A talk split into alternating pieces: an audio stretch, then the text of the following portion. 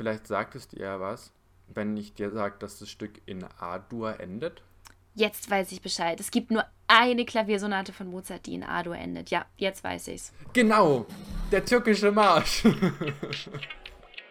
Katharina, kennst du eigentlich irgendeinen Podcast, der mehr als Pop ist? Mehr als Pop, der Musikpodcast mit Katharina und Johannes. Und damit herzlich willkommen zu einer neuen Folge Klassiker der Klassik. Wie jedes Mal bei Klassiker der Klassik hat jeder von uns zwei Stücke aus den klassischen Epochen, die jeder kennt, aber vielleicht nicht, also die Melodien, vielleicht auch nur das Hauptthema ähm, oder den Hauptsatz, aber nicht jeder die Geschichte dazu kennt, die Story dazu kennt oder die anderen Sätze dazu kennt oder einfach ein paar Funfacts dazu. Ähm, wir hatten in der letzten Folge Klassiker der Klassik hat mir dazu auf Instagram eine Umfrage gemacht, ob ihr noch ein paar Stücke habt, die ihr, die für euch auch Klassiker der Klassik sind und über die wir noch nicht geredet haben. Wir haben bisher ja noch nicht über so viel geredet. Ähm, und ich weiß nicht, was du gemacht hast, Kathi, aber ich habe heute tatsächlich einen Wunsch umgesetzt. Ja, also ich tatsächlich auch. Nicht bei beiden Stücken, aber ein Stück ist auf jeden Fall auch mehrfach vorgeschlagen worden und ich weiß gar nicht, wie uns das bis jetzt entgehen konnte. Was ist denn das mehrfach vorgeschlagene Stück? Mozarts Zauberflöte. Ach du Hei. Ja. Also, dass uns das so lange entgangen ist, ist schon fast ein bisschen peinlich für einen Musikpodcast. Also, als ich mich darauf vorbereitet habe und ich habe die Vorschläge, die waren jetzt vor ein paar Wochen, da hatte ich das jetzt gar nicht so im Hinterkopf, bevor ich dann da reingeguckt habe. Und ich hatte, also jetzt habe ich es auch wieder total vergessen, aber die Zauberflöte, das kennt ja. Also ich habe jetzt zwar keine Melodie im Kopf, aber Zauberflöte ist halt die Oper, ne? Ja, genau. Und das ist, also, ich vergesse auch immer wieder, dass es, also diese Oper gibt, beziehungsweise ich blende sie bewusst aus, weil ich seit meinem Abi nicht mehr so der Fan davon bin. Ähm, man muss dazu sagen, ich habe Musikabi geschrieben und die Zauberflöte war eins unserer Sternchenthemen. Ich habe im Abi nicht die Aufgabe zur Zauberflöte gemacht, sondern zu Brahms. Und ich bin auch froh, dass ich nicht die Zauberflöte genommen habe. Es war nämlich eine ganz komische kreative Aufgabe, die irgendwie nichts mit gelerntem Inhalt zu tun hatte, was wirklich total weird war. Wenn Aber wir ganz kurz, ganz kurz, ganz kurz, wenn wir gerade bei Brahms sind, ich habe letztens im Musikgeschichteunterricht haben wir über, also sind wir bei den Komponisten wieder ein bisschen durchgeblättert. Also es war die letzte Stunde. Und ähm, man kennt ja diesen Brahms, ne, von dem du mir auch mehr erzählt hast, der der traurige Brahms mit dem Bart, der alte. Ja. Und du meintest mal zu mir, der sieht, sah erst so aus, nachdem seine Freundin so gesagt hat, so, also sein Crush, sagen wir mal, Nein gesagt hat. Und dann habe ich einfach auf der nächsten Seite ich umgeblättert und dachte so, da ist doch bestimmt ein Bild von ihm als Junge drin oder als er noch jünger war. Und es ist ja wirklich so. Das ist schon wirklich krass. Also es lohnt sich, sich da mal Bilder anzuschauen. Einmal vom jungen Brahms und einmal von dem gebrochenen alten Brahms mit Bart und der Grieskram. Und, und wenn wir gerade bei Komponisten sind und wenn ich gerade am Angeben bin, ähm, ich war letzte Woche in Garmisch-Partenkirchen. Garmisch-Partenkirchen ist eine Stadt in Oberbayern und es kennen bestimmt viele Richard Strauss. Aber wisst ihr auch, dass Richard Strauss in Garmisch-Partenkirchen in seiner Villa gewohnt hat? Und wisst ihr, wer da letzte Woche war? Ich war da. Also die Strauß-Villa ist ein bisschen außerhalb. Ähm, und da habe ich dann einfach zu meinen Eltern gesagt, ist mir, ist mir egal, wenn ihr nicht mehr laufen wollt, ich will dahin. Ähm, und es hat sich gelohnt. Also die Villa, die ist zwar noch in Stand und so, wird aber nicht mehr bewohnt, weil es, glaube ich, finanziell nicht machbar ist, das Riesending zu heizen. Äh, der Konstantin Strauß, ähm, also der, das ist der Urne, Ur, der, also der Urenkel? Urenkel, genau, danke, nicht Urneffe. er ist der Urenkel. Ähm, und der, sein Vater Christian Strauß ist eben der Enkel von Richard Strauß und es war der letzte Mensch, der noch Richard Strauss gekannt hat. Und der ist, äh, der ist nicht letztes, doch letztes, vorletztes Jahr gestorben. Ähm, und der, ja, genau. Aber ich und, muss sagen, ich bin echt ein bisschen neidisch, dass ihr da ohne mich hingegangen seid. Vielleicht auch ein bisschen beleidigt. Ich weiß noch nicht so richtig. Weil das ist schon sehr cool. Ich meine, ich habe dann so die Bilder in deiner Story gesehen. Ähm, ist schon ziemlich nice. Also ich kann die Bilder, die ich in der Story hatte, also man sieht ja nicht so viel. Ich würde nochmal ein Bild vielleicht von Google reinnehmen, was vielleicht wenn ich eins finde, was nicht urheberrechtlich, urheberrechtlich geschützt ist. Ähm, bei meinen Bildern sieht man nicht so viel, weil ich wollte jetzt halt auch nicht mich vorne hinstellen, weil da wohnen ja noch Leute. Also da steht nicht nur die Villa, da sind auch noch zwei andere Gebäude. Eine unfassbar große Garage, wo früher wahrscheinlich Kutschen drin standen. Und dann, wir haben uns gedacht, vielleicht das Haus von Bediensteten, vom Gärtner oder so, weil ein riesen Grundstück, bestimmt zwei Fußballfelder und unfassbar viele alte Bäume. Also sehr beeindruckend. Also ich finde, wenn ich reich wäre, der biggest flex ist halt einfach, wenn du alte Bäume in deinem Garten hast. Weil ich glaube, einen alten Baum kannst du nicht einfach mal so fix umpflanzen. Ja, das stimmt. Okay, dann würde ich jetzt aber sagen, back to business oder so. Back to the music. Oder so. Ähm, hast du denn auch was von Richard Strauss dabei? Nein, ich habe leider nichts von Richard Strauss dabei. Ähm, Schade, ich habe ich hab, ich hab sehr lange überlegt, ob ich was von Richard Strauss reinnehmen würde. Es wäre die Alpensymphonie gewesen. Äh, aber ich glaube, die Alpensymphonie kennt nicht jeder von uns Zuhörern. Ich hätte sie einfach nur reingenommen, weil die Alpensymphonie halt einfach das erste, ähm, die erste, die erste Musik-CD war. Deswegen hätte ich die halt einfach mit reingenommen. Aber ich denke, dass nicht jeder die Alpensymphonie kennt und ich denke auch nicht, dass jeder die, äh, das Stück Till Eulenspiegel kennt. Deswegen habe ich das mal gelassen. Ja, das stimmt. Aber was hast du denn dann mitgebracht? Was sind dann zwei Stücke, bei denen du sagst, ja, das sind auf jeden Fall Klassiker der Klassik? Ich habe einmal auf, ähm, auf unsere Zuhörer gehört. Da, da wurde der Wunsch geäußert von Schwansee. Dem bin ich gefolgt, weil ich finde, Schwansee macht Spaß auf dem Horn zu spielen. Deswegen ist das für mich auch ein schönes Stück. ähm, und dann habe ich einmal noch die und dann habe ich einmal noch die Klaviersonate Nummer 11 von Wolfgang Amadeus Mozart dabei. Wahrscheinlich auch, also der dritte Satz, der zweite Satz. Gibt es denn dann für diese Klaviersonate Nummer 11 auch noch irgendeinen Zunamen, so wie die kleine Nachtmusik oder so? Weil ich weiß tatsächlich nicht, welches Stück du meinst. Äh, es gibt sogar zwei. Also ich denke, es ist schon bekannt unter dem Rondo alla Turca. Ich hoffe, ich habe es richtig ausgesprochen. Ich denke, das sagt schon mal was, aber da hat vielleicht noch nicht jeder also die Melodie im Kopf. Aber wenn ich die, wenn ich die ersten eineinhalb Takte anfange zu summen, dann wird jeder kennen. Das ist der türkische Marsch, dieses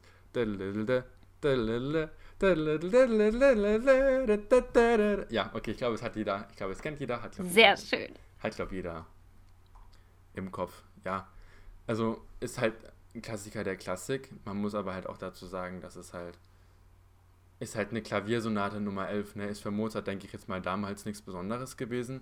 Der Mann war 35 Jahre alt, hat 41 Symphonien geschrieben. Und ich denke, also das habe ich vorhin schon zu Kathi gesagt, ich denke, dass nicht hinter jedem Stück von Mozart irgendeine emotionale Bindung steht oder dass er damit irgendwas aussagen wollte. Er hat einfach Musik geschrieben, weil er, glaube sonst nichts anderes konnte. Ja, aber ich finde es auch total krass, gerade bei dem Stück. Ähm, das ist ja schon sehr eigen. Ja. Also weißt du, es gibt so, es gibt Klaviersonaten von Mozart, die sind einfach so typisch Klassik. So, du hast eine Melodie in der rechten Hand, du hast so gebrochene Dreiklänge in der linken Hand und es fließt alles so vor sich hin irgendwie. Wo du es richtig merkst, Mozart ist halt ein Klassiker. Also wortwörtlich, auch so von der Epoche her. Und ich finde, das ist bei dem Stück nicht so. Aber ich muss trotzdem nicht an krasse Klaviervirtuosen denken, wenn ich das Stück höre, sondern an die Serie Little Amadeus. Ja, ich, ich dachte, ich habe, also ich muss ehrlich sagen, ich vermisse Little Amadeus. Ich habe die Folge, ich habe die Folge, die Serie habe ich wirklich gemocht. Ja, ich auch. Ich habe sie geliebt. Wetten wir, wetten wir, wenn sie jetzt wieder kommen würde, sie würden sie neu machen. Ich, ich verwette an jeden Zuschauer, der gerade zuhört, 10 Euro. Ja, aber ich meine, die ist ja schon relativ neu gewesen. Also weißt du, von der Gestaltung, wenn du die jetzt vergleichst zu Biene Maya oder Heidi oder so oder Vicky, was sie neu gemacht haben, war Little Amadeus ja schon animiert. Also ich glaube, sie würden sie nicht tatsächlich neu machen. Aber ähm, Die würden die safe Ja, aus Knet oder so machen, so wie den neuen Bob the Baumeister. Guck ihn dir doch mal an. Ey, ja, okay. und Bob the Baumeister wäre ja auch schon animiert und noch nicht so alt. Ja, das stimmt. Müssen sich ja irgendwie mal, mal was Neues einfallen lassen. Aber bei, bei dem Türkisch Marsch musste ich wirklich an Little Amadeus denken, sofort. Obwohl ja die Titelmelodie auch was ganz anderes ist. Also keine Ahnung wieso, aber ähm, ja. Gibt es denn aber sonst irgendwelche spannenden Infos dazu? Ja, du hattest gerade eben schon angesprochen, ich glaube eher unbeabsichtigt. Aber es ist tatsächlich nicht so wie, wie jedes andere Stück von Mozart. Also es hat bestimmt Ähnlichkeiten, weil es Mozart ist und irgendwie klingt viel, meiner Meinung nach vieles von Mozart schon gleich, aber irgendwie auch gar nicht gleich, wenn man sich genauer anguckt, wenn man, ne? Ähm, aber der, der erste Satz hat sechs verschiedene, The also hat ein Thema, was sechsmal wiederholt wird, bisschen abgeändert, bisschen, das ist halt mit verschiedenen Variationen. Und das Thema basiert auf einer barocken Tanzform und es zieht sich durch den ganzen ersten Satz durch, diese barocke Tanzform. Ähm, und Mozart, also ich denke, die meisten wissen, dass Mozart nicht im Barock gelebt hat. Ja, aber er stand ja trotzdem, also er war ja ein Komponist der Hochblüte der Klassik. Und die, und die Klassik war ja relativ kurz. Ja, genau, die Klassik war relativ kurz und er stand ja auch stark im Einfluss von Komponisten wie zum Beispiel Bach Und Haydn.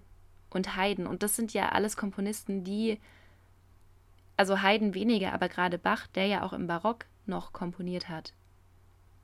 Der ja, also, Also, war, war Bach nicht der Komponist im Barock? im späten Barock, Das ja. war, also, Barock ist also eine super halt- lange also- Zeit. Das ist, ja, Barock ist lang, genauso wie die Romantik lang war. Und Genau. ich meine, die, die Klassik war ja nur so ein Übergangfutzelchen. Und dann kommen sie noch mit der Wiener Klassik, die dann noch der obere 1% von den 1% ist. ja eben, und beim, bei dem, beim Barock haben sie ja auch aufgespalten in Hochbarock, Spätbarock.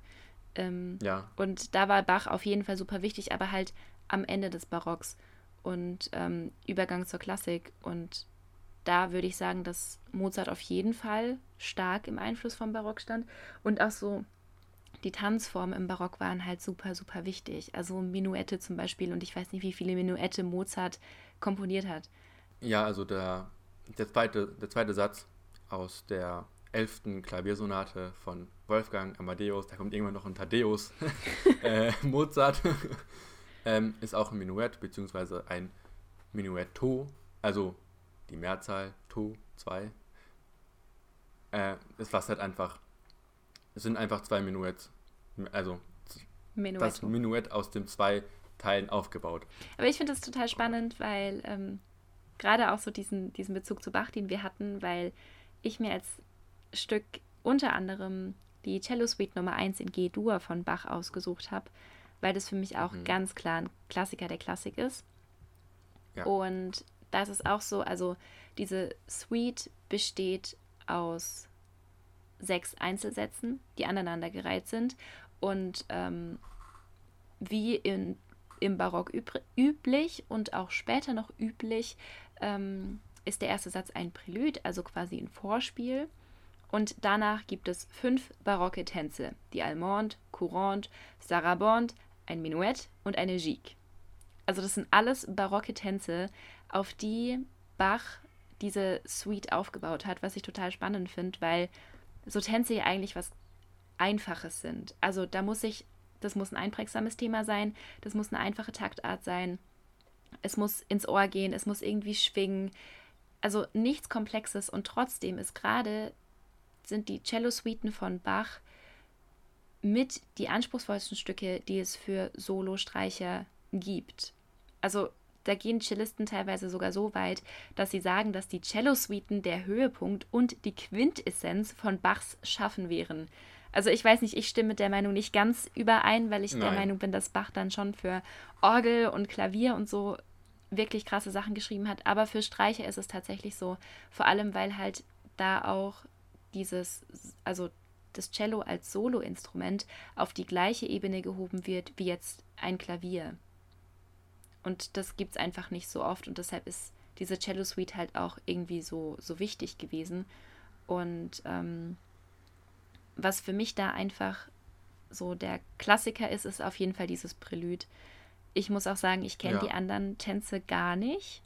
Überhaupt nicht. Ich habe keine Ahnung. Aber eben dieses Prälud, ähm, das ist auch einfach so der bekannteste Satz und fängt mit so einer Arpeggio-Bewegung an, also so gebrochene Dreiklänge, Dreiklänge. Also dieses. Ja, und dann ist es ein bisschen schwer zu singen. Ähm, genau, und davon ausgehend gibt es dann halt so andere Bewegungen, die teilweise ein bisschen melodischer sind, also wirklich sich auch über Oktaven erstrecken und so oder kontrapunktisch. Aber es bleibt harmonisch, immer in der Ausgangstonart, also keine krassen Modulationen oder so. Und es gibt auch fast durchgängig eine Sechzehntelbewegung. Also es eigentlich bleibt alles irgendwie die ganze Zeit gleich und trotzdem ist das Stück so faszinierend. Also so geht es zumindest mir. Ich muss auch ehrlich sagen, ich habe das Stück bei mir in einer Klassik-Playlist drin und es ist wirklich so, wenn ich im Zug oder so sitze und dann, dann oder beim Einschlafen bin und dann, dann kommt das Stück und dann bin ich einfach zu faul, die Prälude zu skippen. Aber wenn du halt durch die Prälude durch bist, also sagen wir mal, wenn du den ausgelutschten Teil durch hast, dann findest du es halt richtig schön, dann macht es auch wirklich Spaß zuzuhören. Also das ist bei mir ganz oft so. ähm, bei, bei vor allem klassischen Stücken, wenn man halt den ausgelutschten Teil durch hat, dann macht es auch richtig Spaß zuzuhören. Dann bin ich so da und dann, da, da, da könnte ich dirigieren, also ich kann nicht dirigieren, aber da, da könnte ich wirklich anfangen zu dirigieren, also halt Fingerbewegungen zu machen. ähm, Aber Finde ich, ist ganz oft so, auch bei, oh, ja, sorry. Nee, alles gut. Also mir geht es auch ganz häufig so, aber ich muss sagen, also manchmal ist es so ein ganzer Satz, den ich nicht mehr hören kann oder ein ganzes Thema oder so. Und bei dem Prelude von dieser Cello Suite ist es tatsächlich nur irgendwie so die ersten vier Takte oder so. Und dann finde ich, ist es einfach so, klar, du kennst es, aber es verändert sich nicht viel. Es sind einfach nur gebrochene Dreiklänge. Das ist für mich mit einer der natürlichsten Bewegungen in der Musik, was vielleicht auch daher kommt, dass ich Gitarre spiele und man da irgendwie ständig gebrochene Dreiklänge spielt. Ähm, aber das ist für mich einfach sowas Natürliches und sowas Normales, Homogenes, Angenehmes, dass ich da einfach gerne zuhöre. Das ist für mich so abschalten und runterkommen. Also für mich sind es echt nur die ersten vier Takte, bei denen ich mir manchmal denke, oh, tue ich mir das echt nochmal an und danach genieße ich es einfach. Wenn wir auch gerade, du hast gerade eben gesagt, dass im Barock eben auch viel, ich kann, ich, ich, du- du hast Sarah Bond ausgesprochen. Ja.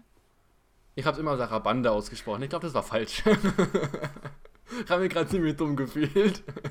Äh, jedenfalls, wenn wir da gerade, ich musste da dran denken, sorry, das ist ein bisschen off-topic. Aber falls jemand von euch Bock auf klassische Musik hat, die vielleicht nicht jeder kennt, aber doch kennt, vielleicht auch ein Fall für Klassiker, der Klassik ist, also doch jeder kennt. Ähm, die Sarah Bond von Händel in D-Moll ist sehr, sehr schön. Es sind vier Minuten, 3,50 je nachdem, nach Auffassung, nach wie viel Applaus kommt, ne? äh, nee, aber machen wir auch, auch mal in die Spotify-Playlist rein. Also, ist wirklich schön. Ich habe es Kathi mal geschickt und Kathi hat gesagt, sie hat auf Dauerschleife gehört. Also, ich finde es sehr cool. Und es, ich finde es auch sehr angenehm so zum, zum Einschlafen.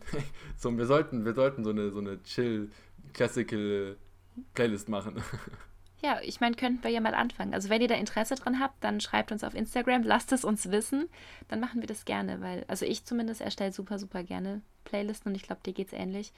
Deshalb ähm, machen wir uns da gerne die Mühe und stellen euch da eine klassische Playlist zusammen zum Chillen, Entspannen, Einschlafen.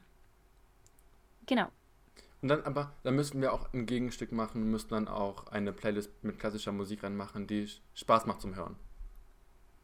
Ja, können wir machen. Also wie gesagt, lasst es uns auf Instagram wissen, dann setzen wir uns da dran und erstellen euch quasi Stimmungsplaylisten in klassischer Musik. Und wie immer findet ihr aber auch alle Stücke, über die wir jetzt heute hier in der Podcast-Folge sprechen, in unserer Playlist Klassiker der Klassik auf Spotify.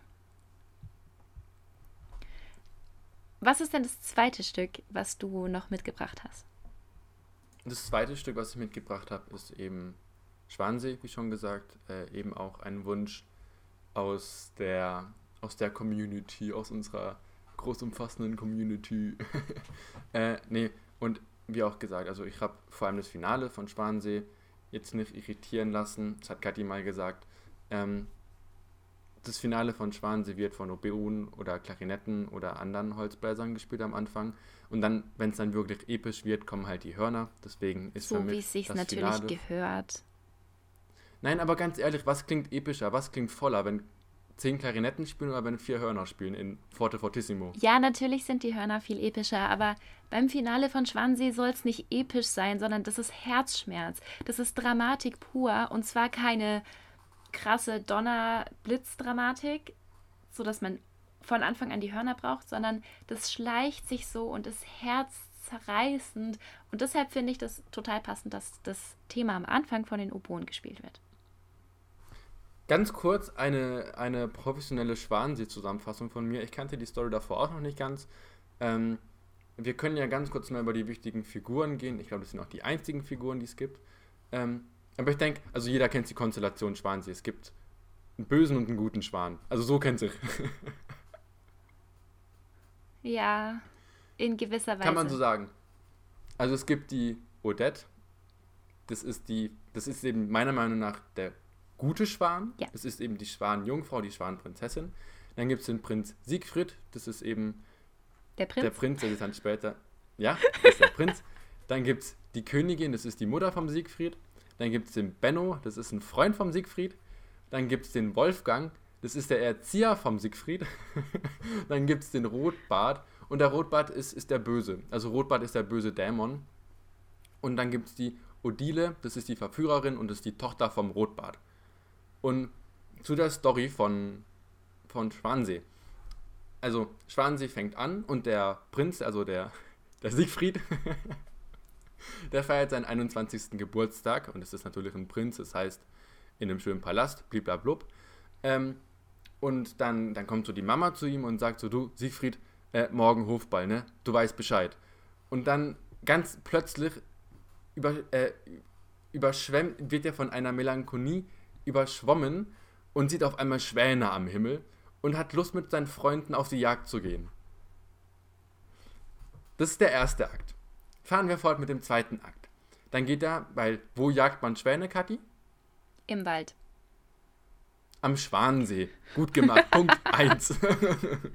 am Schwansee. Der Schwansee ist natürlich in der Nähe des Schlosses. Ähm, und dort ist er dann am Schwansee, da kommt ein Schwan und er holt schon seine Armbrust raus und will den Schwan erschießen. Und dann sieht er, ist er von dem Anglitz der, des Schwanes, von dem wunderschönen Schwanmädchen, ist er verzaubert. Verzaubert und kann nicht mehr abdrücken. Äh, aber später stellt sich dann eben raus, da geht er dann eben zu seiner Mama und sagt so, du Mama, da unten, da ist so ein komischer Molch da im See. Das ist die äh, Schwanenkönigin. Und die Mutter erzählt ja, erzählt dann eben dem Siegfried eben alles, was, was da passiert ist. Das ist eben eine, eine Prinzessin gewesen. Und die wurde von dem Rotbart verzaubert. Und die ist so lange, also das ist, da findet man jetzt auch über äh, Überschneidungen. Da findet man jetzt auch Überschneidungen zu manchen Märchen. Zum Beispiel, ich habe sofort eine Überschneidung gefunden, als ich den zweiten Akt gelesen habe, zu Das Böse. Die Schöne Nein, und, die das Gute und das Biest. Die Schöne und das Biest, nicht die Gute und das Biest. genau, äh, die Schöne und das Biest. Ähm, und da ist ja auch so, dass das Biest erst wieder normal wird oder ein Prinz wird, wenn unsterbliche Liebe, blablabla. Das, das ist, ist ja eben genauso. Das ja, ist übrigens Katharina? bei meinem zweiten Stück auch so da gibt es die Verwandlung auch, dass jemand erst wieder zurückverwandelt wird, wenn sie die große, wahre Liebe findet. Ist es etwa ein Stück aus der Romantik? Nein. Oh. Okay. Es wurde nicht mit Musik gemalt. Nein.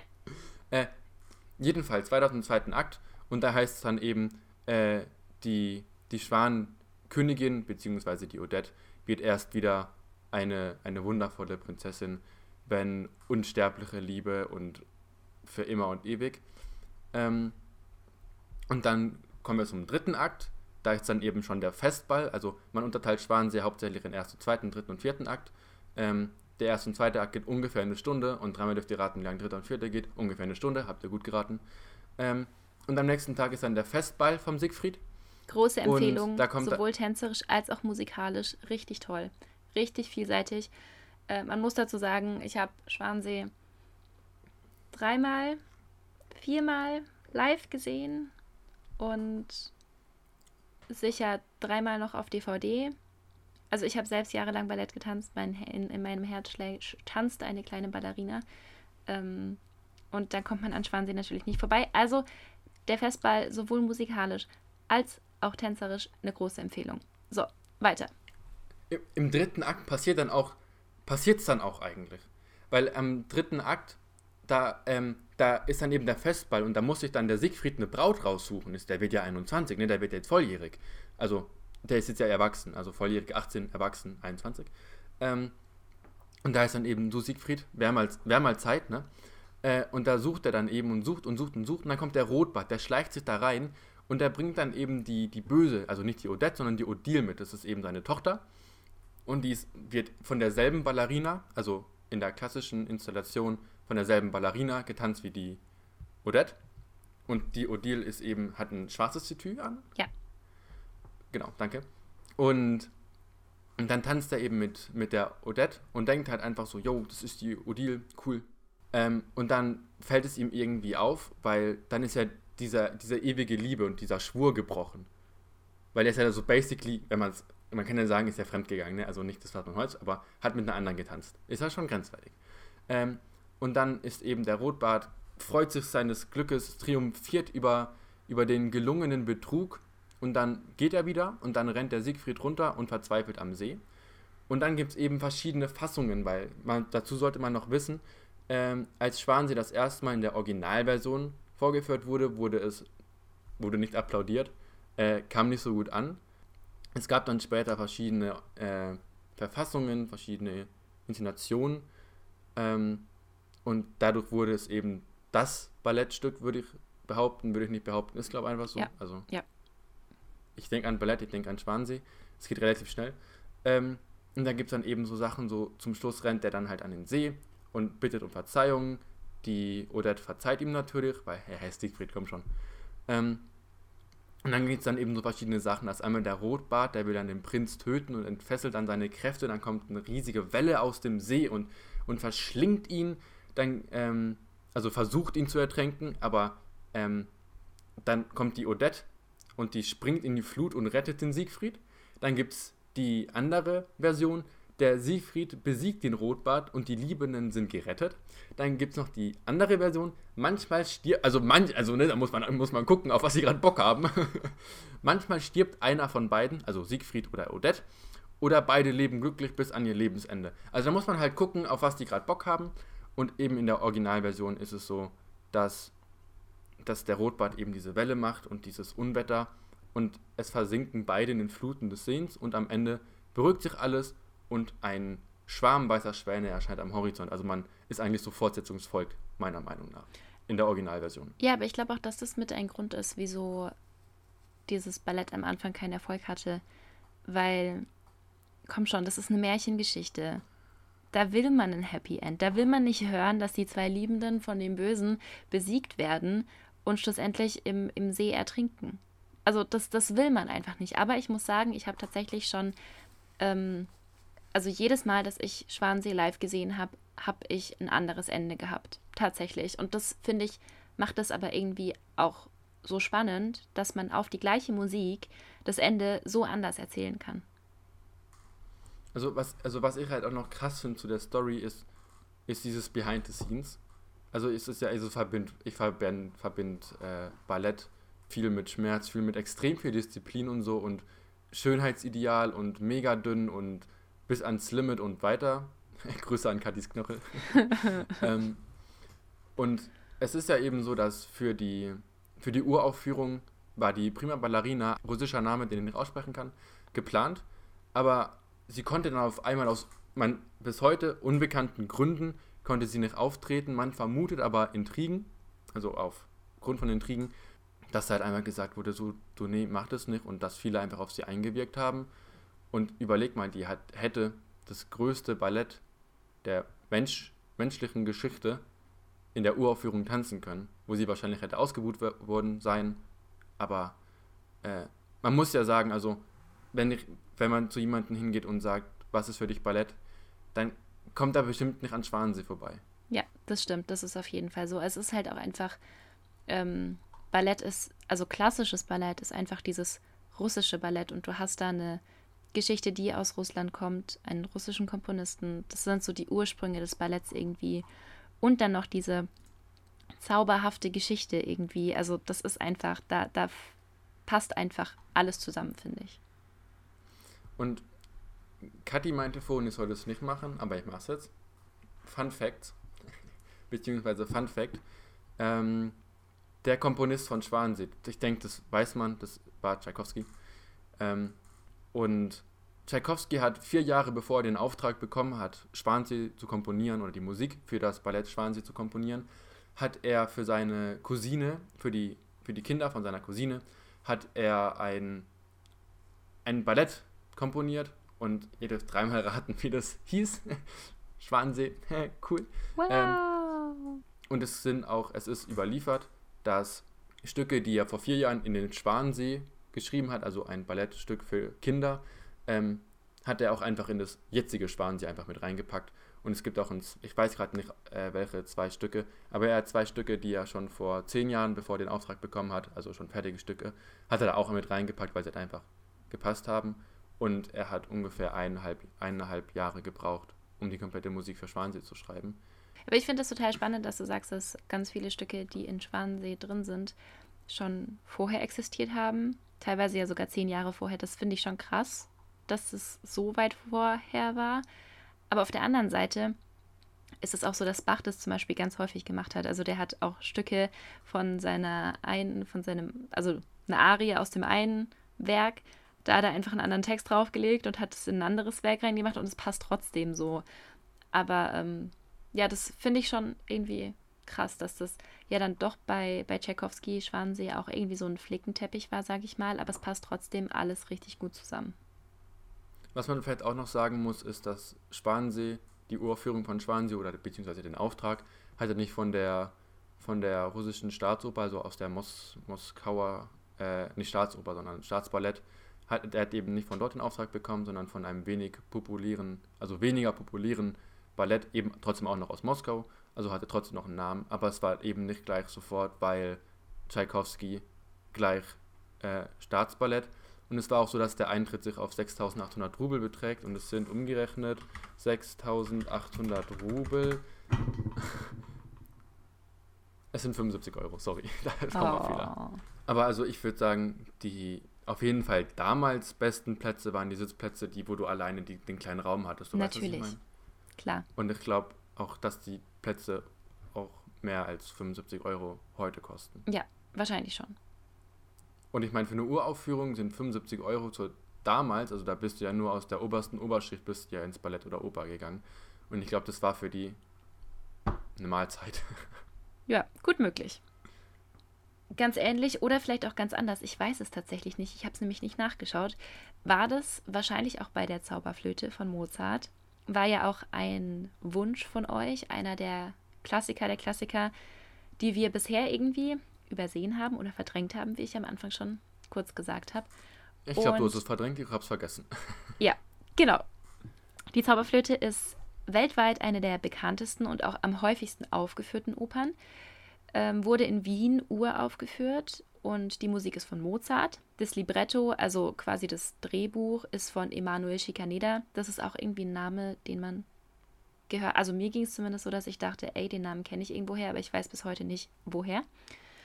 Und schlussendlich sind die beiden bekanntesten Stücke, über die ich auch ein bisschen sprechen möchte, Der Vogelfänger bin ich ja und die Arie der Königin der Nacht, die Höllerache kocht in meinem Herzen. Es fällt mir gerade ein, wir waren äh, nach, nach meiner Grundschule bin ich auf die bin ich auf eine äh, Gemeinschaftsschule gegangen und da haben wir einen Schulausflug gegangen, äh, sind wir zu einem Schulausflug gegangen und da waren wir bei der Ding, äh, bei der Zauberflöte, ich musste gerade an den Vogelfänger denken. Ja. Ich war da auch schon mal. Ich bin gar nicht so unkultiviert. Ja, ich muss sagen, ich habe die Zauberflöte tatsächlich noch nie live gesehen. Also wir hatten das ja als Sternchenthema im, im Abi, aber wir hatten leider nicht die Möglichkeit, irgendwo in der Nähe zu einer Aufführung zu gehen, was sehr, sehr schade war. Aber ja, es ist trotzdem, trotz allem, auch wenn ich das manchmal verdränge, eine sehr, sehr gute Oper. Ich meine, musikalisch Mozart, ähm, ja, muss man nichts zu sagen, würde ich sagen. Ähm, aber auch so von der Handlung und was sich da alles drin verbirgt, wenn man sich das mal genauer anschaut, weil so auf den ersten Blick ist es halt so eine Zauberoper mit der klassischen Liebesgeschichte und Königinnen und Prinzen und magischen Gegenständen und so. Und wie vorhin auch schon angesprochen, die wahre Liebe, die dann irgendjemanden zurückverwandelt. Aber im Gegensatz dazu gibt es dann halt auch ganz, ganz, ganz viele Symbole und Ideale der Freimaurer, die da irgendwie noch mit eingeflochten wurden. Weil Mozart war ja Teil der Freimaurer und Emanuel Schikaneder, glaube ich, auch. Und, äh, ganz kurz, ja. wenn wir gerade bei Frau, Freimaurer sind, äh, es gibt ja ganz viele Mythen und, und Legenden und Sagen um Mozart. Und einen davon, was nicht stimmt, was nicht merken, Negativbeispiel Johannes, ähm, es gibt Menschen, die behaupten, dass Mozart was Falsches gesagt hat oder was Falsches in der Musik geschrieben hat und deswegen von den Freimaurern vergiftet wurde. Aber das stimmt nicht, das weiß man. Also also man ist sich ziemlich sicher. Man weiß gar nichts, aber man, man ist sich ziemlich sicher. sicher. Ja. Auch äh, Saleri hat ihn wahrscheinlich nicht vergiftet. Und Saleri hat auch nicht, also man, man sagt ja auch, dass Saleri äh, das Requiem fertig geschrieben hat. Das stimmt auch nicht, das war ein Schüler von Mozart. Okay. Ja, also wenn man sich so die, die Zauberflöte anschaut, dann ist das, dass er von den Freimaurern vergiftet wurde, eher ein bisschen weit hergeholt, weil Mozart da teilweise in der Musik, also zum Beispiel einen Rhythmus eingebaut hat, der ein Hinweis auf die Hammerschläge und die unterschiedlichen Leerstände der Freimaurer ist. Oder ständig die Zahl 3, also es gibt drei Dienerinnen und drei Prüfungen und ähm, drei ist quasi die heilige Zahl der Freimaurer. Oder auch auf dem Werbeplakat, das haben wir uns im Musikunterricht angeschaut, ähm, also halt das Plakat, mit dem diese Oper beworben wurde, da waren auch unfassbar viele Freimaurersymbole. Also da hattest du schlussendlich gar nicht so viel, was auf die Oper hinweist und die Handlung der Oper, sondern vielmehr irgendwo versteckte Symbole von den Freimaurern. Das war total lustig, sich da irgendwie alles rauszusuchen und die Bedeutung davon rauszuholen. Kurz zur Handlung, ich versuche es äh, kurz zu halten. Es gibt Pamina, das ist die Tochter der Königin der Nacht und die wird entführt. Der Entführer ist Sarastro, das ist quasi der Gegenspieler zur Königin der Nacht und wird zumindest anfangs noch als Bösewicht dargestellt, weil er ja Pamina entführt hat. Und dann gibt es den Prinz Tamino und der ist bei, also der kommt quasi in das Reich der Königin der Nacht und ihm wird ein Bild von der Pamina gezeigt und dann verliebt er sich in dieses Bild von Pamina und wird dann mit der Rettung von ihr beauftragt und die Königin der Nacht verspricht ihm dann quasi auch, dass er Pamina heiraten darf, wenn er sie wiederfindet und zurückbringt. Und in diesem Reich von der Königin der Nacht, da gibt es auch den Vogelfänger Papageno, der regelmäßig auf das Schloss dort geht und der Königin halt Vögel verkauft. Und der wird dann irgendwie der Begleiter von diesem Prinzen Tamino. Und die beiden bekommen dann von den drei Dienerinnen der Königin der Nacht auch magische Instrumente. Also Tamino bekommt die Zauberflöte und Papageno das Glockenspiel. Und dann fängt so ein ewiges Hin und Her an. Also erst finden sie die Prinzessin, dann werden sie aufgehalten von Sarastro und Monostatos, also seinem Gehilfen. Ähm, dann werden die wieder verhaftet, müssen dann zum Tempel der Weisheit und drei Prüfungen bestehen. Und dann stellt sich bei diesem Tempel der Weisheit raus, dass die Königin der Nacht eigentlich die Böse ist und Sarastro eigentlich der Gute ist. Also, dass die Königin der Nacht mit Monostatos, dem bösen Gehilfen von Sarastro, zusammenarbeitet und die irgendwie gemeinsame Sache machen und die Königin der Nacht Monostatos versprochen hat, dass er Pamina heiraten darf und dann irgendwie ihm das Reich von Sarastro gehört und also wirklich total verstrickt und hin und her, aber schlussendlich ist die Königin der Nacht die Böse und Sarastro der Gute, der Pamina eigentlich nur beschützen wollte.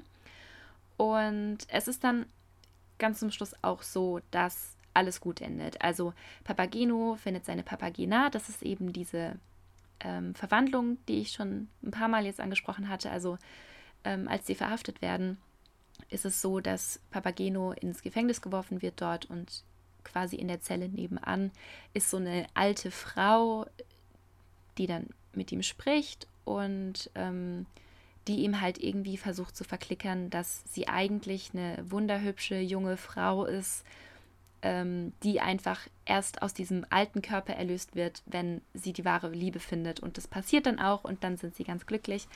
Und es ist dann auch so, dass Tamino und Pamina schlussendlich zusammen sind und Sarastro hilft ihnen dann auch gegen die böse Königin der Nacht anzukommen. Also Happy End am Ende von so einer Zauberoper. Er darf ich ganz kurz fragen, äh, ist Mozart auch der Autor der Oper oder hat er nur die Musik geschrieben? Der hat nur die Musik geschrieben. Das Libretto, also okay.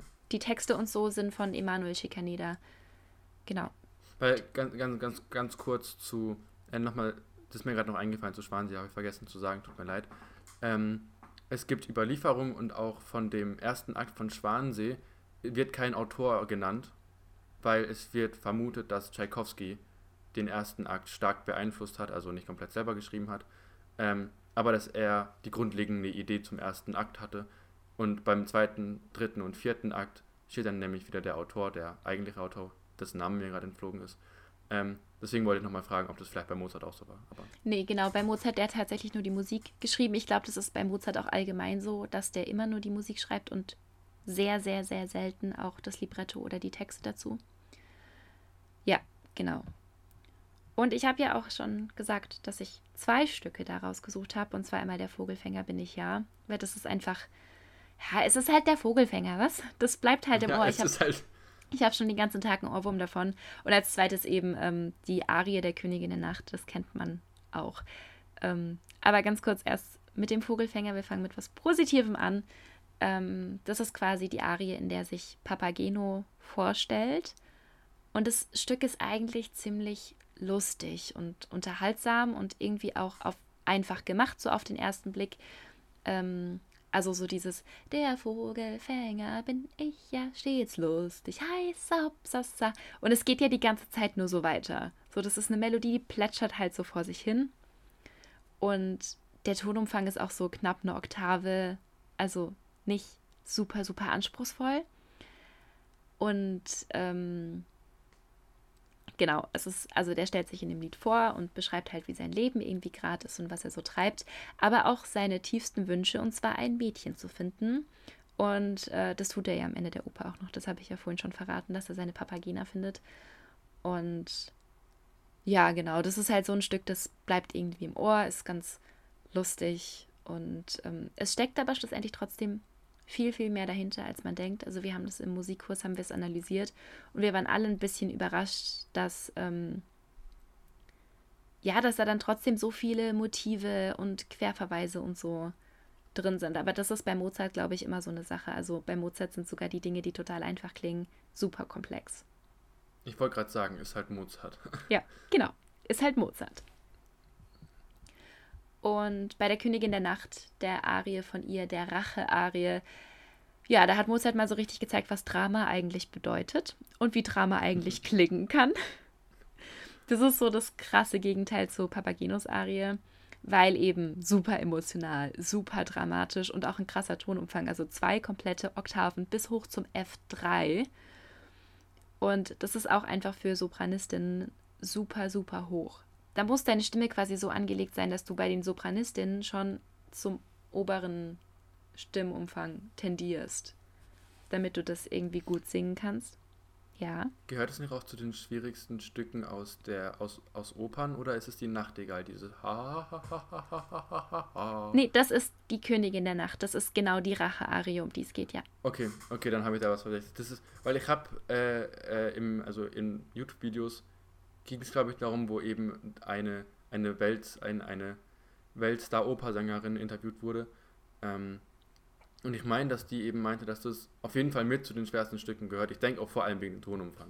Genau, wegen dem Tonumfang. Und dann musst du dir halt auch mal überlegen, ähm, wenn du Horn spielst, wenn du einen richtig hohen Ton hast, dann ist dir das doch viel lieber, wenn der im Legato ist und du den einfach nur halten musst, oder? Dann hast du keinen Bock, den fünfmal im Staccato, mehr als fünfmal im Staccato zu wiederholen. Ha, ha, ha, ha, ha, ha, ha, ha. also das ist halt auch so, das ist schon krass hoch. Und dann kommt diese Tonwiederholung im Staccato dazu. Das ist einfach zum Singen wirklich, wirklich heavy. So. Ja, vor allem, dass ich stelle mir vor, ich stelle mir dann halt auch mit der Intonation einfach mega schwer, dass die Töne wirklich, dass es halt dieselben Töne sind. Ja. Du hast ja nicht wie beim Horn hast du oder bei anderen Instrumenten, hast du ja nicht noch die Hilfestellung von einem Instrument. Aber wenn ich beim, beim Instrument die 1 drücke, dann kommt halt auch die 1. Also klar, dann kann, können halt viele verschiedene Einser kommen, aber du hast ja eigentlich, sagen wir, ist, ich denke, andere Blechblätter verstehen mich, ähm, du hast ja, wenn du nur singst, dann hast du ja nur das Mundstück oder wie eine Posaune, du kannst ja überall hinziehen. Und, also klar, bei der Posaune, wenn du da einmal drin bist, ne? Aber du kannst halt einfach suchen. Und ich glaube, das kommt nicht so gut. Ja, das stimmt. Vor allem, wenn du da in der Oper singst und das gerade hier on stage performen und so. Aber man muss auch sagen, ähm, es ist also meiner Meinung nach selten, dass es wirklich, wirklich gut klingt. Meistens klingt das ein bisschen gequält da oben. Aber ich kann es nachvollziehen. Also als, als Nichtsänger kann ich es auch total nachvollziehen. Weil, also. Ähm, auch als, also ich habe Gesangsunterricht seit Jahren und, also ich meine, ich bin auch eine tiefe Altstimme. Also F3 ist für mich äh, unerreichbar. Kreischen. Ah, kreischen. Ähm, aber also selbst wenn man sich irgendwie mit Gesang auskennt und weiß, wie das funktioniert, ist es einfach eine krasse Leistung, auf jeden Fall. Also ich denke halt einfach, den Ton zu hitten, ist krass, aber in keinster Weise so wie fünfmal dem in Staccato anzu, anzukreischen. ja, das stimmt. Das stimmt auf jeden Fall. Also das ist wirklich ja, da spürt man auf jeden Fall, wie dramatisch die Situation ist. Ja, also ich denke, das ist halt auch Stilmittel. Ja, natürlich, auf jeden Fall. Auf jeden Fall. Diese, du merkst halt wirklich mit diesen, ähm, Tonwiederholungen, also nicht nur da ganz, wenn die so ganz hoch sind, sondern es gibt auch quasi in der mittleren Lage so Passagen, wo einfach der Text wichtig ist, wo alles nur auf einem Ton gesungen wird. Und du merkst halt so richtig, wie diese Königin so Rachegelüste hat. Das ist also richtig ernst und richtig dramatisch, so wie das da gesungen ist. Und das sind einfach nur wiederholte Töne. Weißt du, das ist so einfach. Auch die, also an die Kostüme, die ich mir erinnere, also ich habe ja das Stück schon auf YouTube gesehen. Äh, ich habe ja auch schon mal eine, ein, eine komplette Oper gehört.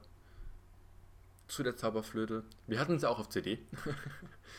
ähm, aber auch die, die Kostüme, an die ich mich erinnere, sahen schon sehr dramatisch aus. Also dunkel, lang und auch das Make-up von der Sängerin war oft immer angsteinflößend und ich denke, das spielt halt arg zusammen. Ja, auf jeden Fall. Aber sie ist auch als, als Person, als Rolle einfach ja, klar, angsteinflößend klar. und krass, weil, weißt du, wenn du so Rache-Arie hörst, dann denkt man, wenn man so nur einen Teil der Handlung kennt, irgendwie als erstes so, ja, okay, Rache gegen Sarastro, weil ihre Tochter entführt wurde. Ja, macht, macht Sinn. Da kann eine Mutter schon mal wütend werden. Ist aber gar nicht so.